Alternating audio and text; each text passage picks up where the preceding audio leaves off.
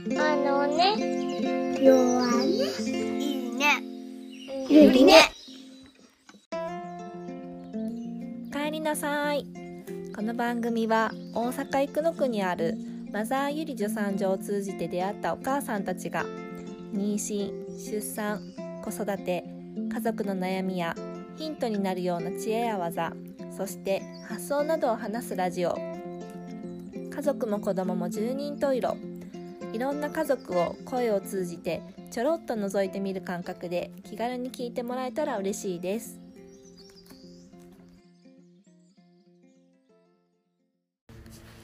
こんにちはゆりねのかすみそうです。えっと今日は私のお産について私自身振り返ってみようと思ってます。だいぶ自分の主観でお話しするのでまあ体験談だなと思って聞いてもらえたら嬉しいです。えーっと娘が1歳9ヶ月なのでちょうど1歳9ヶ月前のお話なんでちょっとところどころどうだったかなと思うところもあるかもしれないですけどえっとお話ししていきます。えっと今日えっとね私はえっと破水から始まりました。でえっとねちょうど明け方5時ぐらいだったかな？なんか腰が痛くってあれなんか腰痛くてなんだろうこの生理痛みたいな痛みは痛いなと思ってなんか寝にくいなと思ってゴロゴロしててで朝トイレに行ったらなんかちょっとねいつもと違ってショーツが濡れてるんですよね。でなんか織物と違う感じがしてえー、と思ってちょっとショーツね匂ってみたらあの独特な用水の匂いだったんですよね。であのティッシュで拭いてみてもそんなにつかないし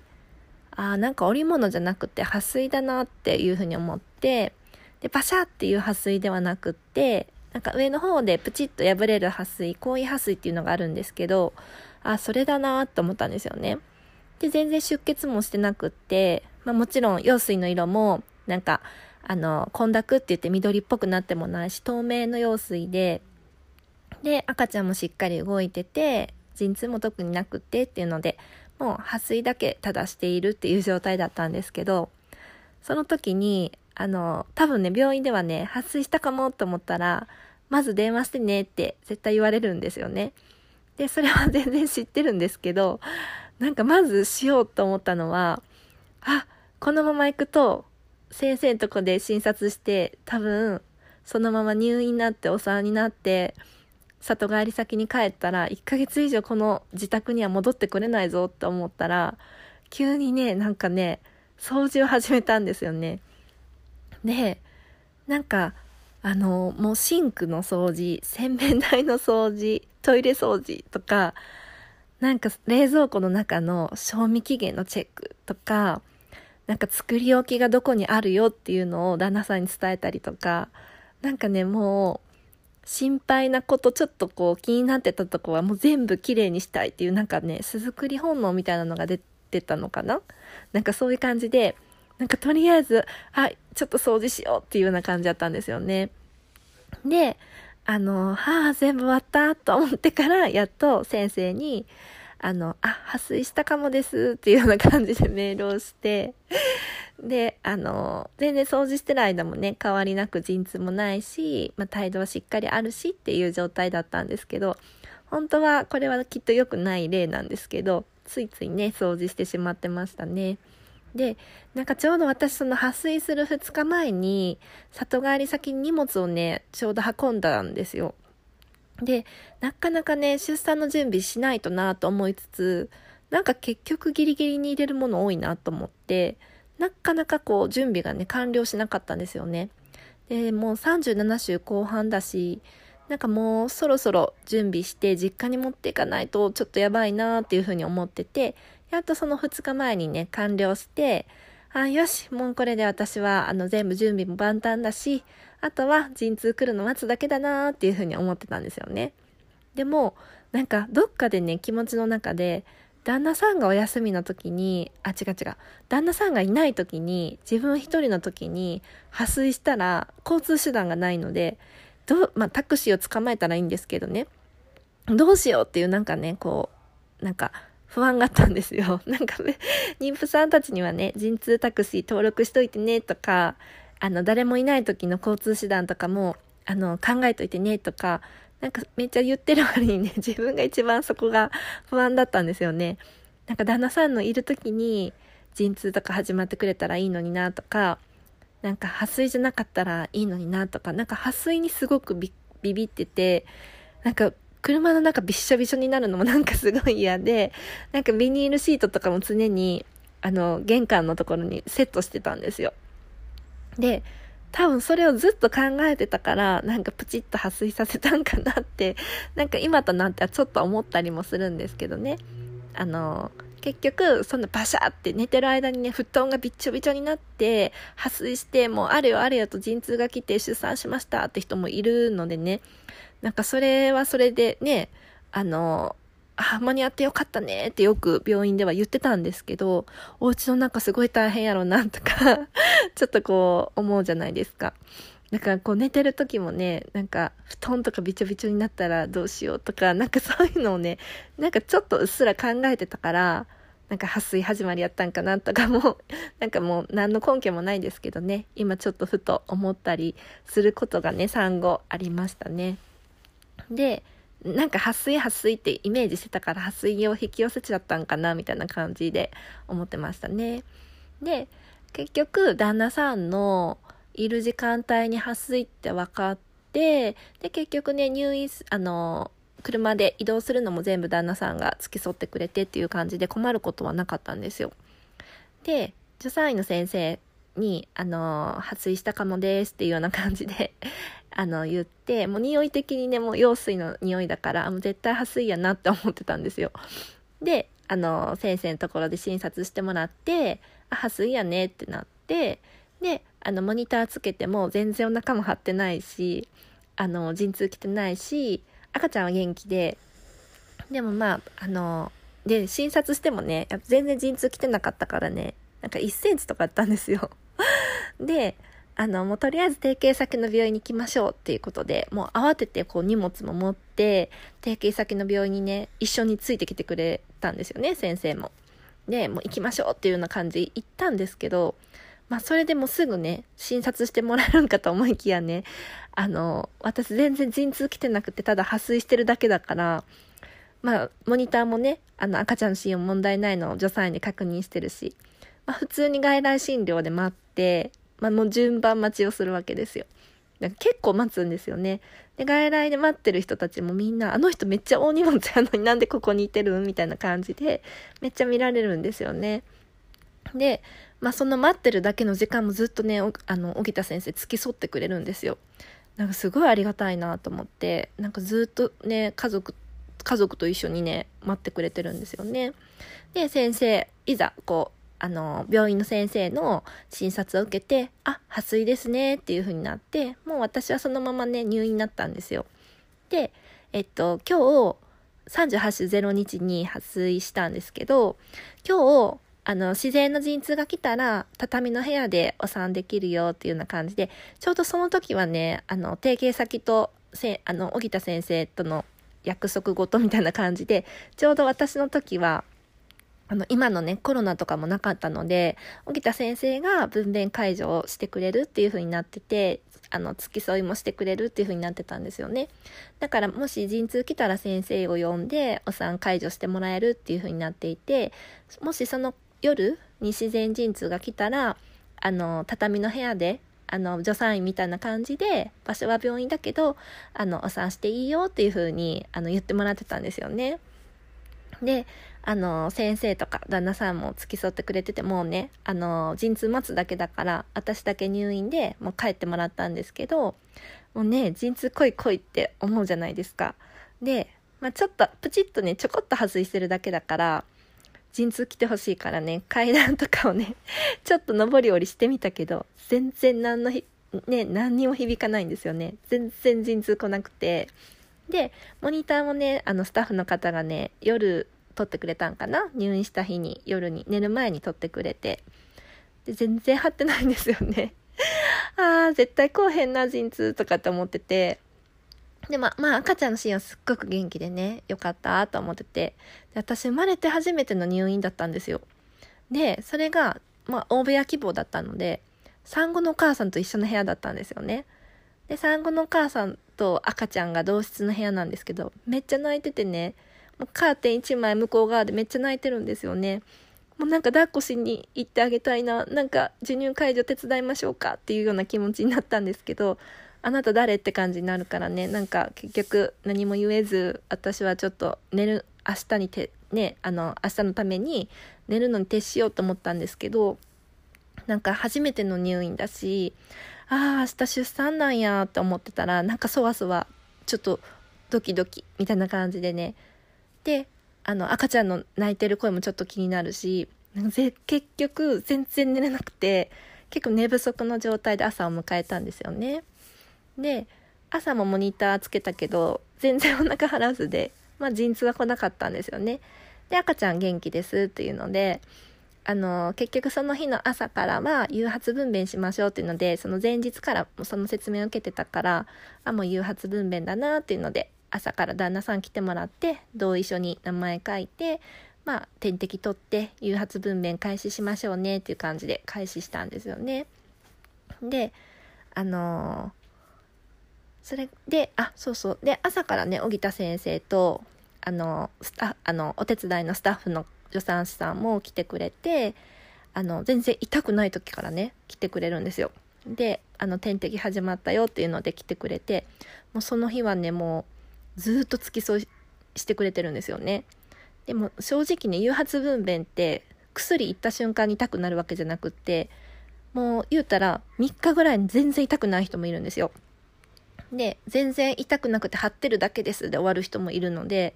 本当にいつ陣痛になるか全然わかんないんですけどもう朝から来てくれてるんですよね私が全然ケロッとして「あ全然大丈夫です」って言ってる時も横にいてなんかちょっとマッサージしてくれたりとかしてなんかえちょっと申し訳ないなっていうなこの VIP 待遇すごいなって思ってたんですよね。だから陣痛室のカーテンの中に旦那さんと荻田先生とスタッフの助産師さん合計3人の方がね私のマッサージをしてくれるわけなんですね。で正直あんま痛くない時とか普通に話をしてるような感じで。で陣痛室だから他にも陣痛が多分ね誘発分娩してる人が1人横にいたのかな？その人は多分全然痛くなくって。あとねもう2人ぐらいいたいたんですよね。でその人たちがどなんか点滴してるかとかはちょっとカーテン越しなんで見えないんですけど結構ね痛がってるんですよ。でもやっぱりね病院のスタッフ事情って私もわかるんですけどずっとねソファでずっと付き添えてやっぱりねあの助産師があの妊婦さんを1対1で見てるわけではなかったりするからいろんな人をこう1人のスタッフが2人の妊婦さんとか別の赤ちゃん見たりとかもあるのでそのちょっと状況はねその病院わかんないですけどでもずっとね付き添いはできないからなんかね私はそんなに痛くないけどこんなに3人に囲まれていやなんか1人誰か行ってあげてほしいなって思うぐらいなんか申し訳ないなと思いながらあのありがとうございますって思いながら過ごしてたんですよね。で、そしたら、昼前ぐらいかな？ぐらいから、結構ちょ、ちょっと痛くなりだしたんかな？なんか、ああ、なんか生理痛みたいな感じっていうような感じで。で、なんかそのお薬のね、副作用、ちょっと聞き出すとね、なんか結構下痢っぽい感じで、あのなるっていう風に言われてて、なんかもう私ね、もう結構ね、あ、なんか痛くなってきたと思ったらもうトイレ行きたいってなったんですよ。で、何回もね、トイレ行くたんびにね、点滴の、あの、延長コードか、を外して、モニターあの赤ちゃんのモニターつけてるのを外してっていうのを一回一回してもらわないといけなくて、戻ったらつけるじゃないですか。で、それをね、あの、ナースコールをして何回もそれをしてもらわないといけないのは申し訳ないんだけどでももう全然止めれないからもうねあの痛くて何回も何回も何回もしてたんですけど本当にね結構ねもう陣痛来るたんびにトイレに行きたくなるような感じでで結構ね痛いのがだんだん強くなってきてお昼ご飯運ばれたんですけど全然食べる気がしなかったんですよ。えー、もう今こんな状況なのにいらないですっていうような感じだったんですけど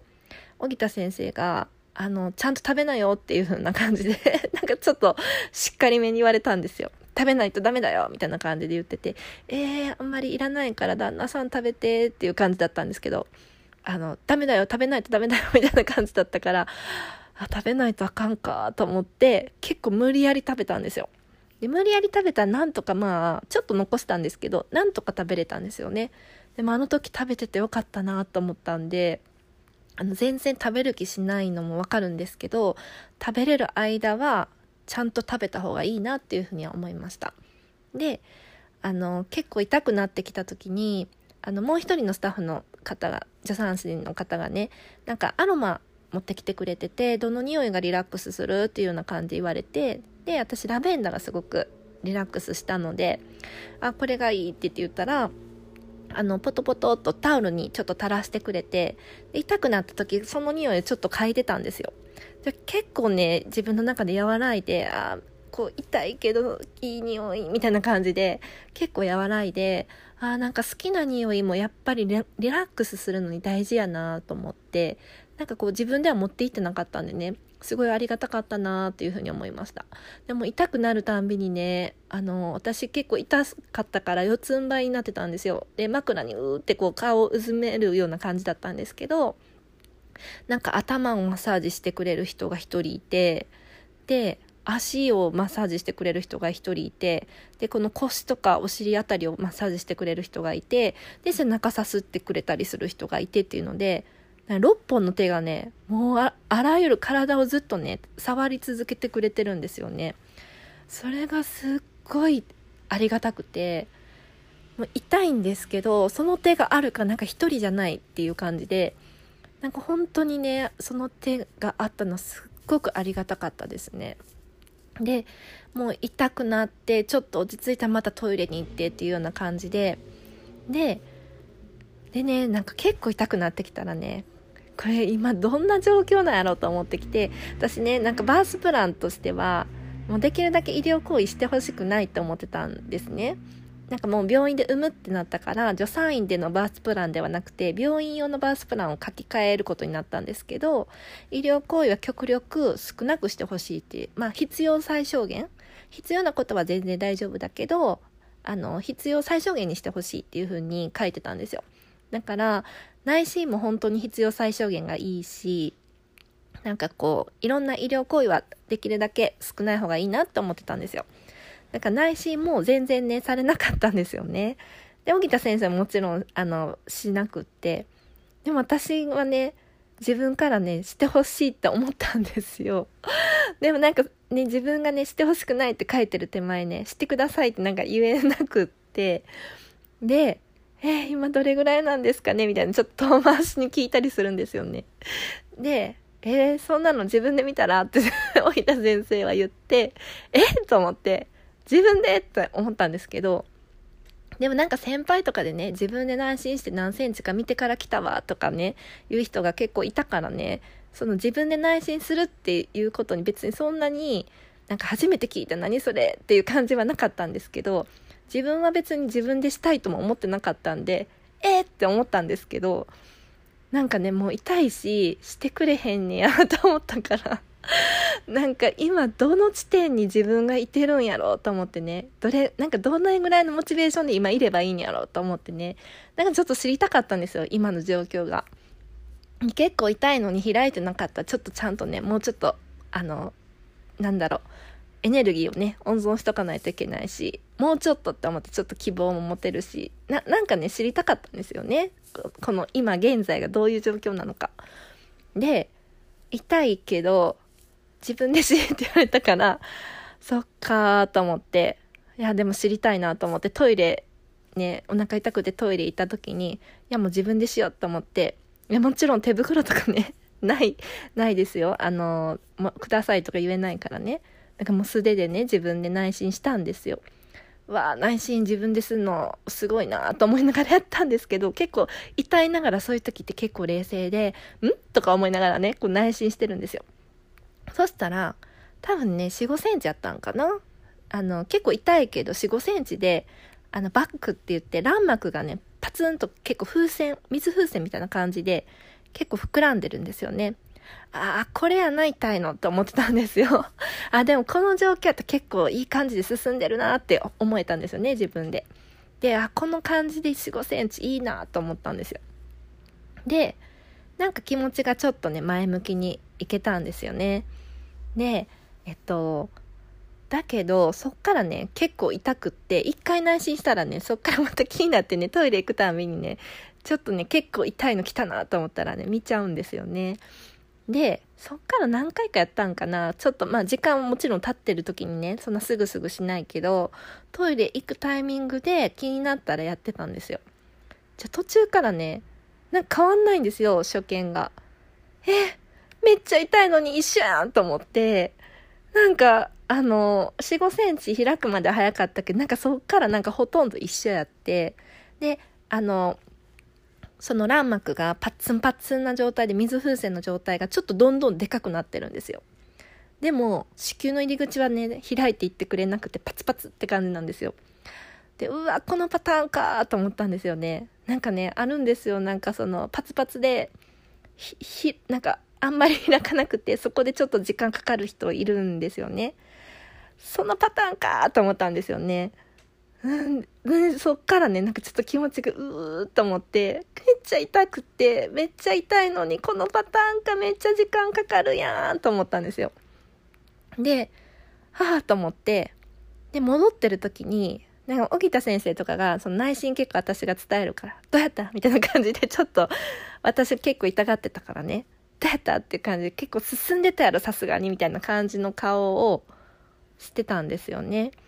いや、さっきと変わんないです、みたいな感じで結構落胆してて。でも、そっから、どうやったかななんかちょっとうる覚えなんですよね。初見は結構うる覚えなんですけど、なんかそっから急にその歩いてる途中で、バーンって、なんかこう、なんやろ、歩いてるその重力の加減で、なんか急に痛みが変わってね、なんか自然土石ってうーみたいな感じになったんですよ。で、え？ってなって、本当に4、5センチやった？みたいな感じになって、私もね、え？ほんまに4、5センチのこの痛み？って思ったんですよ。なんで4、5センチってこんな声出る？と思ったんですよ。で、その声が出る時って結構8センチぐらいの時が多くて、で、なんか戻っていく時にもう一人じゃちょっと無理で、もう支えてもらって、でも合間合間にうーってこうね、力がね、抜けれないんですよ。で、頑張ってふーとかやってたけど、まあ、勝手に力入っちゃうみたいな感じで、なんかもう、どんどん生きんじゃうんですよね、勝手にね。で、生きみたくないの分かってるのに、なんかどんどん生きんじゃってて、で、荻田先生がね、いや、ちょっと内心するわっていう風に言って、内心したら、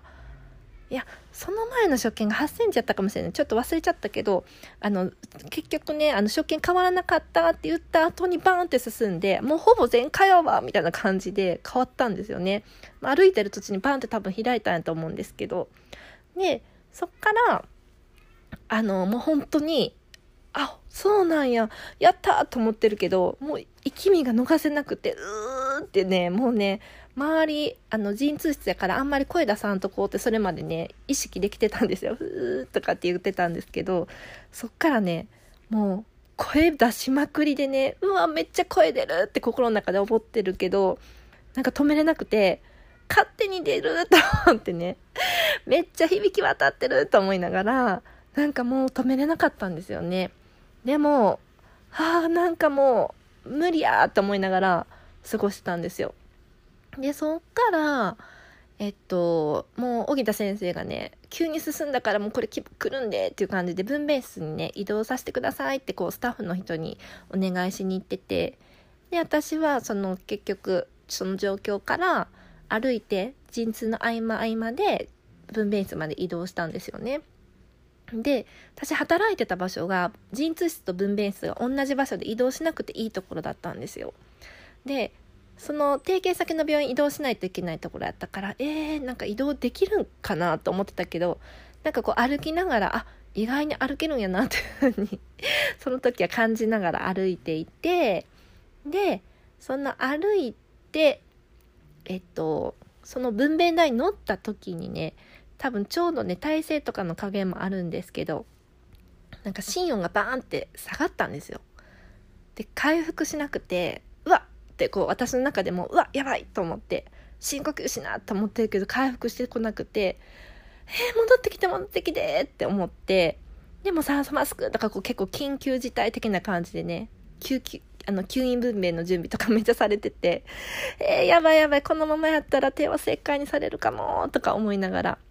で体勢をいろいろ変えてるうちにちゃんと回復してきたんですよね。であよかったと思って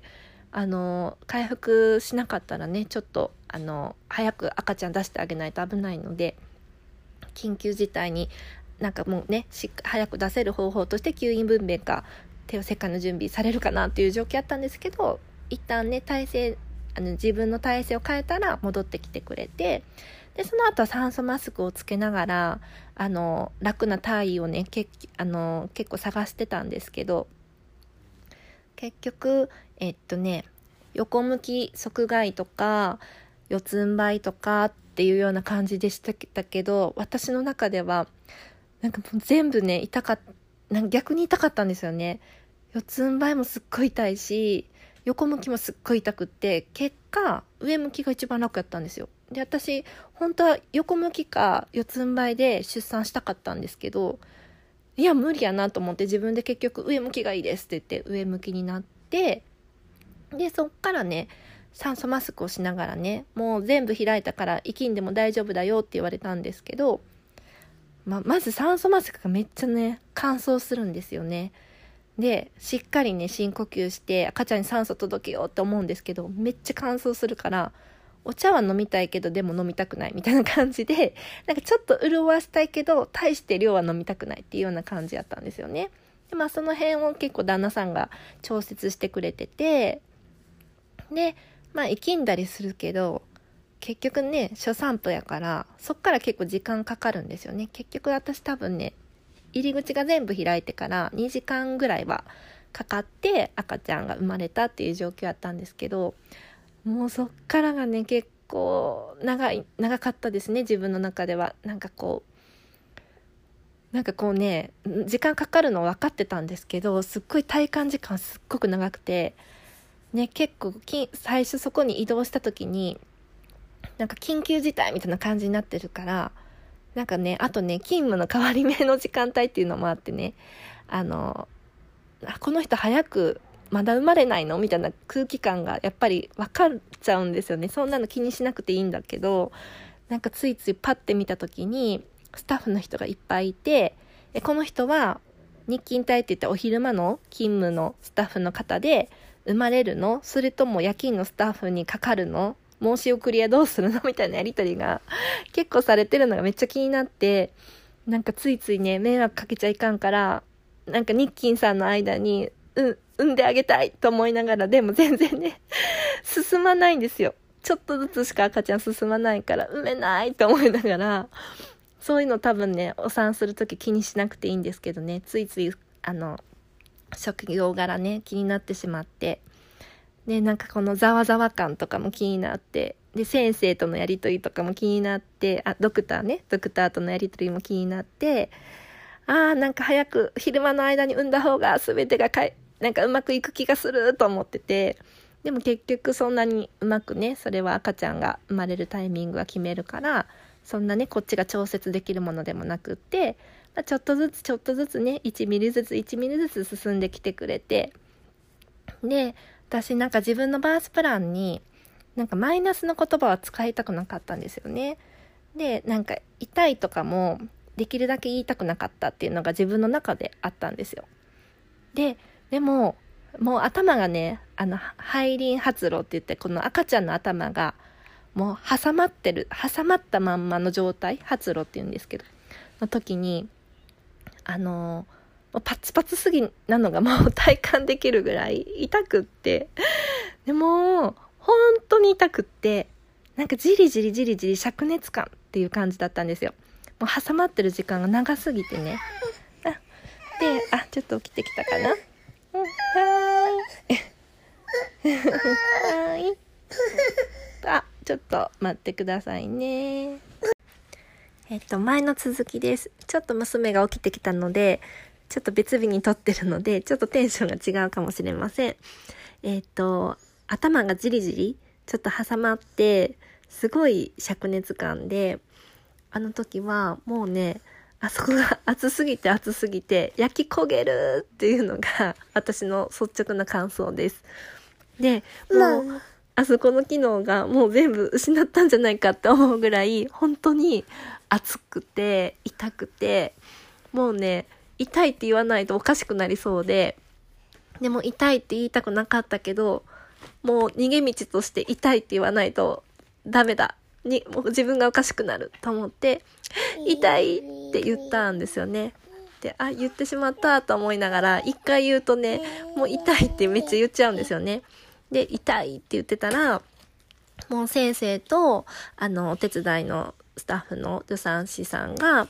痛いよねって、痛いよねって、こう、受け止めてくれて、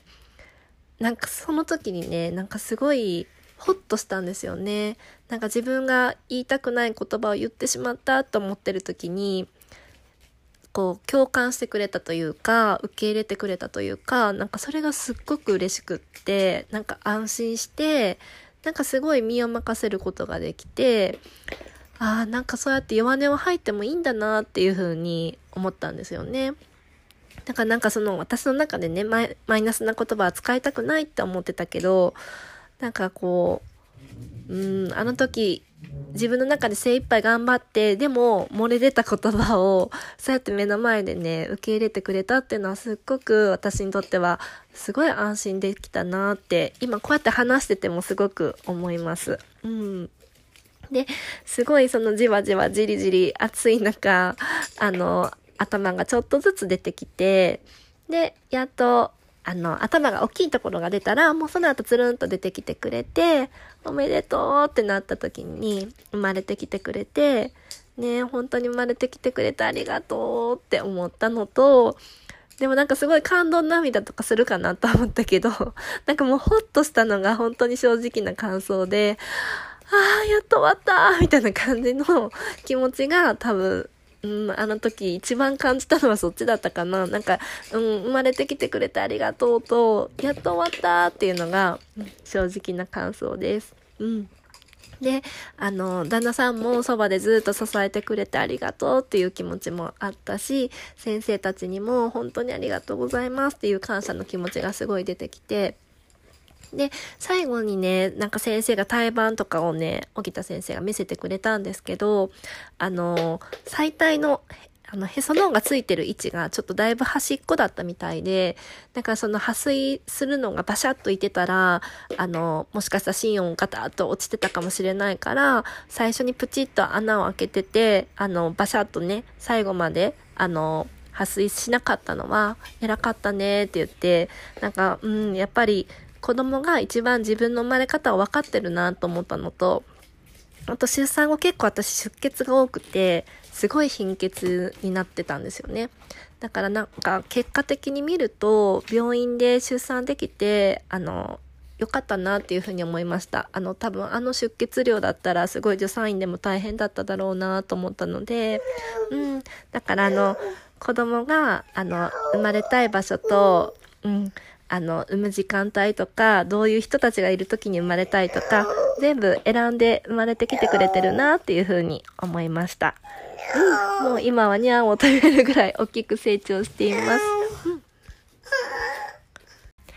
あとさっきちょっと間に伝えるのを忘れちゃったので追加なんですが、えっと私は陣痛中痛くなればなるほど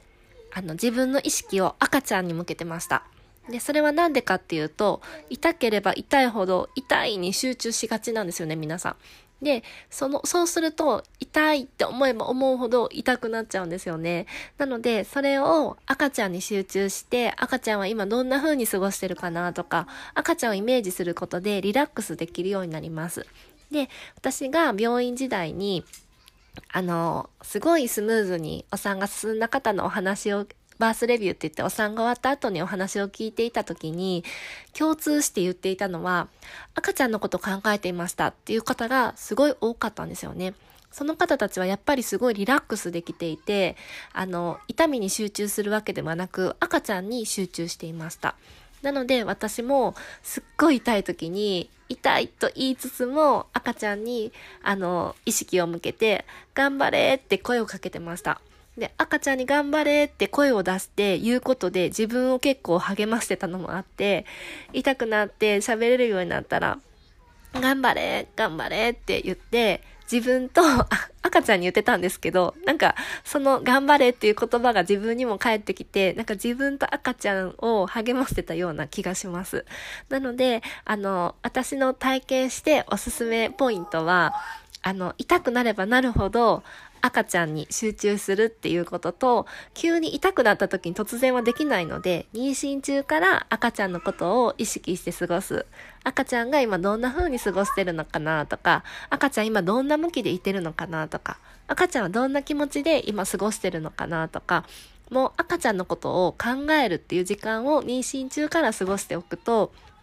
あの、陣痛中で、わあ、痛いっていう時でも、あの、赤ちゃんのことが頭によぎるかなと思いますので、それは、あの、すごくおすすめのポイントです。ちょっと追加でお伝えさせてもらいます。あと、出産後に思ったのは、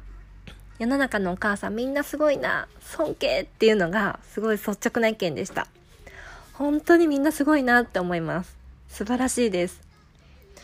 なので、自分自身も、あの、いろんな体験ね、お産で痛いとか言ってましたけど、自分もすごいなって褒めたいと思います。皆さんもそれぞれ褒めてください。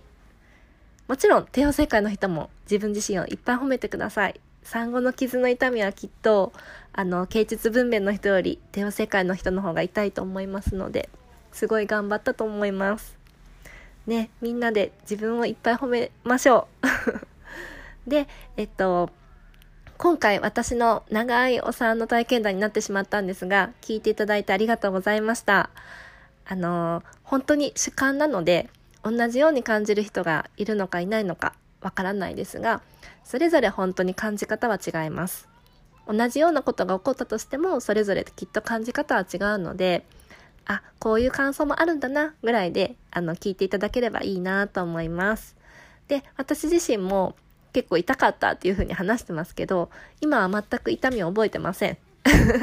なので、あの、二人目早く産みたいなっていう気持ち、今すごくあります。うん。なので、あの、お産よくね、怖いなっていう人多いんですけど、